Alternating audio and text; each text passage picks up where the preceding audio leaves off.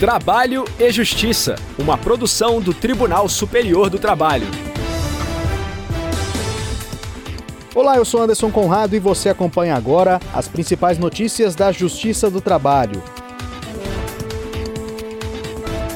Quem abre o nosso programa é a repórter Michele Chiapa, de Brasília.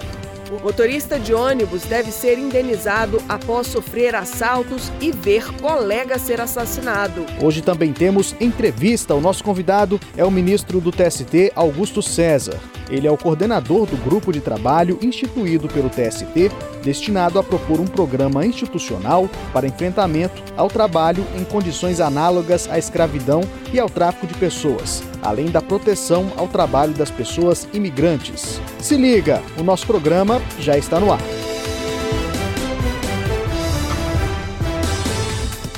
A terceira turma do TST restabeleceu a sentença que condenou uma empresa de transportes a indenizar um motorista por dano moral. Saiba mais com a repórter Michele Chiapa. O motorista prestava serviços para a Transportes Guanabara de São Gonçalo do Amarante, no Rio Grande do Norte. Na ação, contou que foi vítima de dois assaltos durante o trabalho. Ele também diz que viu um colega de profissão ser morto a tiros e que não recebeu assistência da empresa quanto aos danos psicológicos que sofreu. Por isso, pediu indenização por danos morais. O juízo de primeiro grau aceitou o pedido, mas o Tribunal Regional do Trabalho da 21ª Região, no Rio Grande do Norte, absolveu a empresa. Para o TRT, a integridade do trabalhador não deve ser atribuída à empregadora, e sim ao Estado, conforme o artigo 144 da Constituição Federal. O motorista recorreu ao Tribunal Superior do Trabalho. O relator na terceira turma, ministro Alberto Balazeiro, explicou que o TST tem jurisprudência pacificada acerca da matéria. Segundo o ministro, em se tratando de motorista de ônibus rodoviário, os riscos são considerados inerentes à atividade. Isso porque expõem o trabalhador a situações mais perigosas do que as vividas por outros indivíduos. Por unanimidade, o colegiado decidiu restabelecer a sentença que condenou a empresa ao pagamento de indenização por dano moral de 3 mil reais ao motorista. Entrevista. O presidente do TST e do Conselho Superior da Justiça do Trabalho, ministro Lélio Bentes Correia, instituiu um grupo de trabalho destinado a propor um programa institucional para o enfrentamento ao trabalho em condições análogas à escravidão e ao tráfico de pessoas, bem como a proteção ao trabalho das pessoas imigrantes. Para falar sobre as atividades realizadas com esse fim, nós recebemos o coordenador do grupo de trabalho e ministro do TST, Augusto César. Muito obrigado por aceitar nosso convite, ministro. É um prazer tê-lo em nosso programa. Obrigado, Anderson. Obrigado pela oportunidade. Penso que o grupo de trabalho que foi instituído pelo ministro Lélio Bentes Correia, pelo nosso presidente, presidente do Tribunal Superior do Trabalho e do Conselho Superior da Justiça do Trabalho, é uma iniciativa muito auspiciosa, assim. É uma área das relações laborais, o que interage, né, dialoga com as relações de trabalho e que precisa de uma atenção muito especial. Ele sempre, ele, o ministro Lélio, sempre foi muito sensível a esses espaços de vulnerabilidade e foi muito bom que ele tivesse essa iniciativa de criar esse grupo com pessoas muito qualificadas. Eu tenho a honra de, de estar na direção desse grupo de trabalho e espero que os efeitos, os resultados sejam os mais positivos possíveis.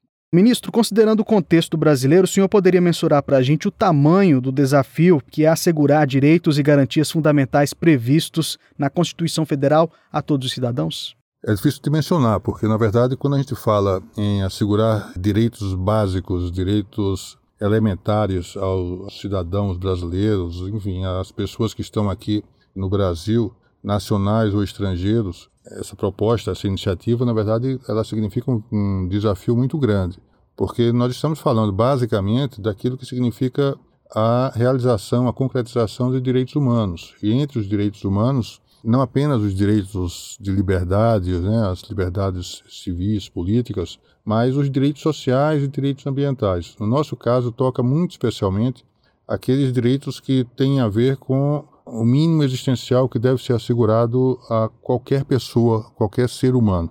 E é absolutamente inexplicável, é incompreensível que ainda hoje, né, em pleno século XXI, estejamos ainda a precisar de um grupo de pessoas aqui, né, do Tribunal Superior do Trabalho, voltada à implementação de regras básicas né, em defesa dos seres humanos que, evidentemente, não podem estar em condição de escravidão, não podem estar sujeitos ao tráfico de pessoas.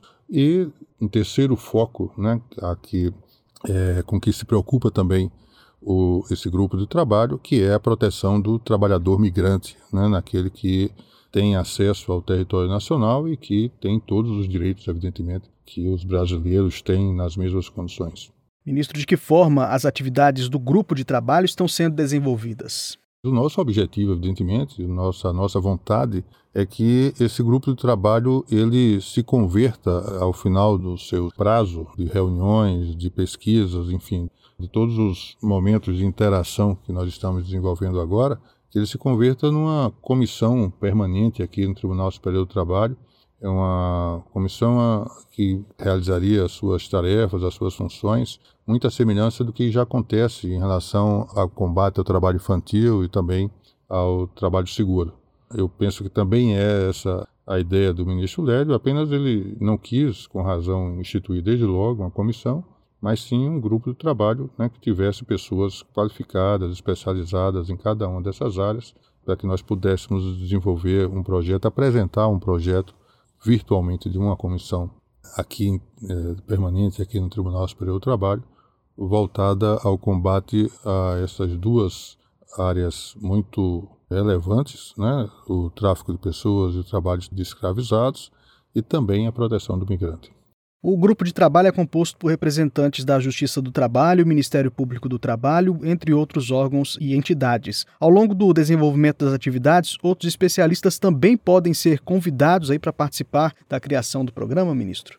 A ideia é essa. Nas primeiras reuniões que já tivemos, nós subdividimos o nosso grupo em outros três subgrupos, que seriam os grupos que focarão cada uma dessas áreas. Então, um grupo voltado especificamente ao combate ao trabalho escravo, que está sendo liderado, está sendo coordenado pela procuradora Liz Sobral Cardoso e pela magistrada Luciana Conforte, que tem pesquisa, tem trabalho acadêmico, trabalhos muito profícuos nessa área. Também na área de tráfico de pessoas, um subgrupo que está sendo conduzido neste momento pela doutora Andrea Carvalho Gondim e pelo magistrado Jonatas Andrade, que são também pessoas que estão ligadas não apenas ao combate ao trabalho escravo, que tem uma produção bem interessante, inclusive acadêmica nessa área, mas também o tráfico de pessoas e em relação à proteção do migrante, a pessoa Daniela Miller e o padre Ricardo Rezende Figueiredo. Eu tenho a impressão que essas três coordenações, né, essas três coordenadorias, melhor dizendo, elas vão trazer um efeito prático bem, bem auspicioso para nós. Nós temos um prazo, aproximadamente até julho, para que nós possamos desenvolver essas nossas tarefas. Por enquanto, nós estamos reunindo não só produção bibliográfica, acadêmica, pesquisas, pesquisas de campo, estamos colacionando tudo isso e como você antecipou, Anderson, nós estamos convidando especialistas em cada uma dessas áreas, independentemente dos que já integram o grupo do trabalho, para que eles venham nos ajudar na consecução desse projeto. E a nossa expectativa é que isso vai dar bom resultado, não apenas porque os convites estão sendo aceitos, mas porque há também algumas autoindicações, assim, né? São pesquisadores muito capacitados que tem procurado o grupo de trabalho, as três coordenadorias, com o objetivo de participarem desse projeto. É algo muito sensível, né? algo que toca a sociedade muito de perto e isso tem insuflado, inquietado, né? instigado as pessoas que já cuidam desses temas há mais tempo para que venham formar conosco. Né? Nós estamos bem esperançosos assim de que isso vai dar um, um efeito bem interessante. Maravilha, ministro. O senhor acredita que é necessária conscientização em prol da dignidade da pessoa humana, do valor social do trabalho e proibição de todas as formas de discriminação, tanto por parte das empresas como dos empregados? Eu não tenho dúvida quanto a isso, né? Por exemplo, o trabalho análogo ao do escravo, ele não favorece rigorosamente ninguém. E não é só um problema de imagem para o empregador, como a gente vê sempre que há flagrantes né, bem expressivos, como aconteceram agora recentemente no Brasil, as empresas se preocupam muito com a, imagem que elas têm, imagem institucional e, portanto, tentam reverter esse quadro. Mas não é só isso. Né? Quando nós lidamos com o trabalho de pessoas que estão em situação análoga de escravo, nós, o que nós estamos a perceber é o aviltamento mesmo da condição humana. Né? Se há um apreço, né? se há uma atenção especial pelo ser humano enquanto tal, isso é absolutamente incompatível com a situação de trabalhadores que ou na conta de terem a sua liberdade né, de locomoção de alguma forma cesseada, mas não apenas no caso da liberdade de locomoção, mas também no caso da servidão por dívida, né, que é algo que nós imaginávamos que poderia ter sido banido completamente há 200, 300 anos. Né, também o artigo 149 do Código Penal é muito feliz quando se refere ao trabalho degradante e à jornada exaustiva. Não faz sentido que o trabalhador ele se dedique ao trabalho não por como uma experiência eh, de autorrealização, como uma experiência que o conduza né, a um momento de, de emancipação pessoal, não, mas como algo que é absolutamente necessário à sua sobrevivência por um tempo de trabalho que não dialoga, não consegue ser compatível com aquele tempo que esse trabalhador precisa ter para outras experiências né, na sua vida, né, na sua existência. A sua existência implica também convivência social, convivência familiar, experiências de lazer. Isso é inerente à condição humana. Quando a gente fala de trabalho de pessoas que estão escravizadas, nós estamos retirando né, dessas pessoas todas essas possibilidades que essas pessoas teriam não fosse essa condição de subalternidade, de subserviência que é aproveitada né, por alguém e que faz com que essas pessoas sejam flagradas, sejam resgatadas nessa condição. É muito grave, infelizmente, nós temos inclusive situações em que trabalhadores resgatados se encontram, se percebem em uma condição de insuficiência econômica, né, que faz, inclusive, com que eles retornem né, àquele local onde estavam sendo escravizados à procura do pão de cada dia, à procura de uma condição mínima de sobrevivência, uma condição indigna de sobrevivência. Então, isso tem a ver, portanto, com políticas públicas, tem a ver com conscientização. O que não pode é que nós naturalizemos, nós banalizemos isso como se fosse alguma coisa, uma contingência de uma conjuntura econômica desfavorável. Não, né? Isso tem a ver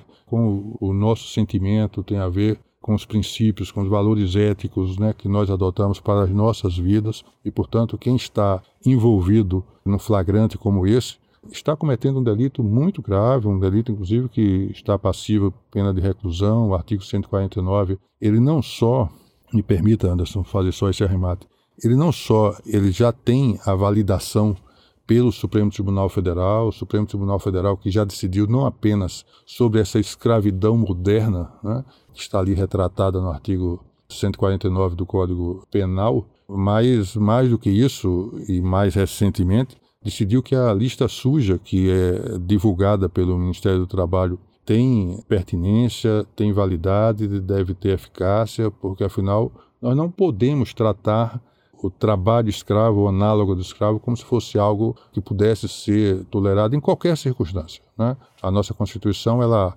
associa, de forma sábia, ela associa o valor social do trabalho e o valor social da livre iniciativa. A ordem econômica e social que está prevista no artigo 170, nos artigos 170 e seguintes da Constituição, dizem sobre uma ordem econômica que está fundada na valorização do trabalho humano e na livre iniciativa, mas que visa a promoção da existência digna né, com base nos ditames da justiça social. Então, a Constituição, repito, ela usa de uma certa sabedoria, de muita sabedoria, quando diz: olha, nem todo empreendimento ele se justifica porque a falta de outro, aquela atividade econômica seria tolerável. Que a Constituição diz é rigorosamente o contrário. Para que uma atividade econômica qualquer seja constitucional, tenha lastro constitucional e eu diria tenha lastro também nos tratados de direitos humanos, essa atividade econômica precisa se apresentar como uma experiência que possa proporcionar existência digna para todos os trabalhadores que estão envolvidos nesse processo produtivo. Então, eu acho que o compromisso que toda a sociedade brasileira assumiu desde 1988, sobretudo, foi esse. E tudo que de alguma forma conspire nessa direção, eu acho que tem a ver com esse compromisso, né, que é um compromisso constitucional. E repito, a Corte Interamericana de Direitos Humanos, nós estamos subordinados às decisões da Corte Interamericana de Direitos Humanos. Ela tem alguns julgamentos bem interessantes, como por exemplo o julgamento que envolveu o Brasil, da Fazenda Brasil Verde, né, versus Brasil, em que a Corte Interamericana não só faz remissão a esses precedentes do nosso Supremo Tribunal Federal, como diz sobre a importância de, a partir de 2003, nós termos esse dispositivo no Código Penal que, vamos dizer assim, define a escravidão moderna. A escravidão moderna não significa apenas a retenção da pessoa, da liberdade física da pessoa. Significa também aproveitar-se dessa condição de precarização econômica, de precariedade econômica, para criar um tal estado de subalternidade que faça com que essa pessoa preste um trabalho degradante ou trabalhe exaustivamente além daquilo que a fisiologia humana suporta para poder sobreviver. Tá ótimo. O senhor gostaria de acrescentar mais alguma informação sobre esse assunto, ministro? Só queria dizer que o nosso grupo de trabalho, como eu falei, está voltado também ao combate ao tráfico de pessoas. Né? No nosso Código Penal, nós tivemos também uma mudança relativamente recente, em 2016, que derrogou um dispositivo e acrescentou ao artigo 149, um dispositivo seguinte, artigo 149A, que trata do tráfico de pessoas de forma também muito severa e nós temos problema sério no Brasil ainda, né, envolvendo tráfico de pessoas, não apenas para a escravização, mas também para a exploração sexual, para a extração de órgãos, de pedaços do corpo, enfim, é algo que leva a uma condição de, de você se sentir deprimido, né, quando percebe que isso está disseminado na sociedade. E o nosso grupo de trabalho também se preocupa com essa terceira área. Na verdade, são três áreas que estão interseccionadas, que é a proteção ao migrante. Quer dizer, o migrante é ser acolhido, ele precisa ser acolhido no Brasil. Um dos princípios é que estão presentes na Lei 3.445 é o, o princípio da ajuda humanitária, o princípio da promoção de direitos humanos, quer dizer, há uma operação acolhida que é desenvolvida pelo Exército Brasileiro, para o pessoal que estava vindo da Venezuela, que tem sido bem sucedida. E a nossa obrigação é receber essas pessoas, e como diz a própria lei 3.445, mas também eu volto aqui a me referir à Corte Interamericana de Direitos Humanos, essas pessoas, mesmo que estejam em situação irregular, né, documentalmente, mesmo que não tenham sido admitidos no Brasil de forma a que, que possam permanecer aqui, enquanto permanecerem aqui, devem ter assegurados todos os direitos, né, direitos humanos, direitos sociais, direito à sustentabilidade ambiental, enfim, todas as liberdades, né, todos os direitos que são assegurados na condição de direitos humanos ainda que sejam, como diz a Corte Interamericana, migrantes indocumentados, né? migrantes que chegariam ao Brasil de forma irregular. Então, são três olhares né, que, na verdade, se somam aquele que diz respeito ao combate ao trabalho das pessoas escravizadas, aquele que diz respeito ao combate ao tráfico de pessoas e, finalmente, aquele que diz respeito à proteção ao migrante. Tá ótimo, ministro. Foi uma conversa muito esclarecedora sobre esse assunto tão pertinente, tão importante, que é a questão do trabalho análogo à escravidão. Muito obrigado pela participação do senhor aqui no Trabalho e Justiça. Em nome do grupo do trabalho, eu agradeço essa possibilidade de estar aqui participando e apenas aproveito né, para dizer que esse grupo também é formado, Anderson, pela Daniela Miller, né, como eu disse há pouco, pela Gabriela Lacerda, pelo Jonatas Andrade, também fiz referência, como fiz referência a Luciana Conforte e a Andréa Gondim, a Alice Cardoso, também a Raíssa Rosenque Alves, ao padre e professor Ricardo Rezende Figueira e a Helena Martins de Carvalho. Tá ótimo. Ministro Augusto César, muito obrigado pela participação mais uma vez. Obrigado também. A edição de hoje acaba aqui. Muito obrigado pela companhia. Até amanhã. Tchau. Trabalho e Justiça, uma produção do Tribunal Superior do Trabalho.